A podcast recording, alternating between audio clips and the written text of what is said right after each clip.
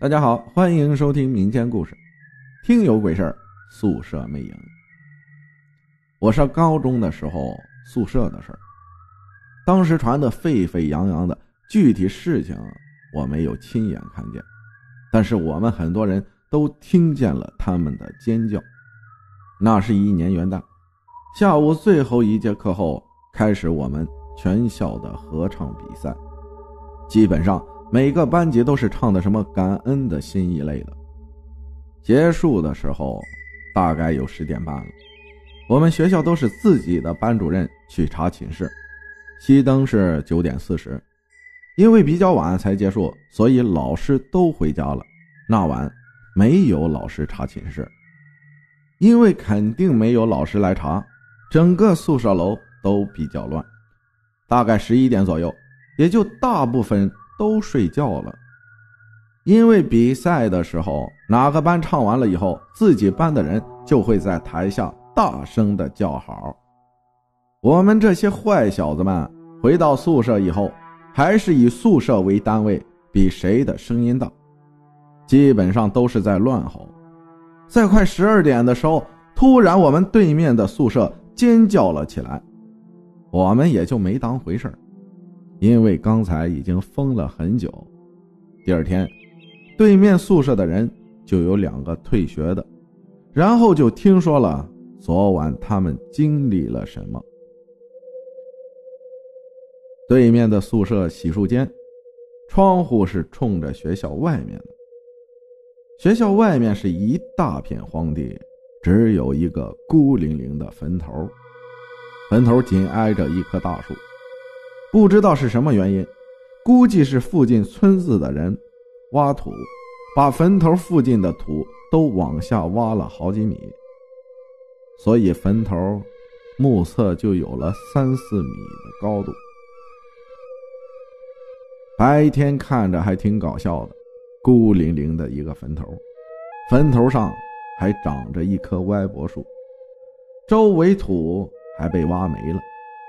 因为楼道的窗户就冲着那儿，所以我们每天下楼都能看见。据对面宿舍的一个比较熟的人说，那晚都比较兴奋。他们班两个宿舍的人跑到一个宿舍里，都在聊着天有一个人去宿舍的厕所里偷着抽烟，因为只有那个位置，老师是。没有办法发现的。他烟刚点上，因为月亮很大，就看见楼下的坟头的树上挂着一个白乎乎的东西。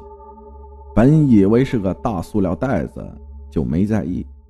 结果他一边抽烟一边仔细看，越看越像一个穿白衣服的人吊死在那棵树上，还摇晃着。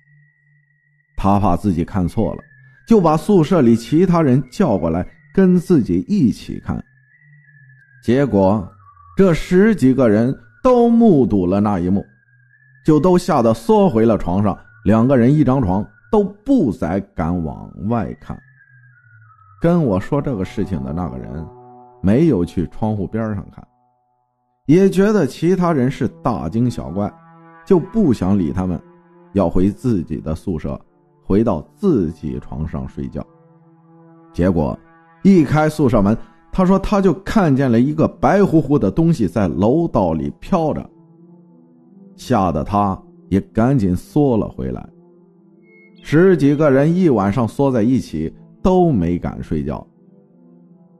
事情到这里，我们都当他们在吓唬我们，也没太在意。直到过了几天。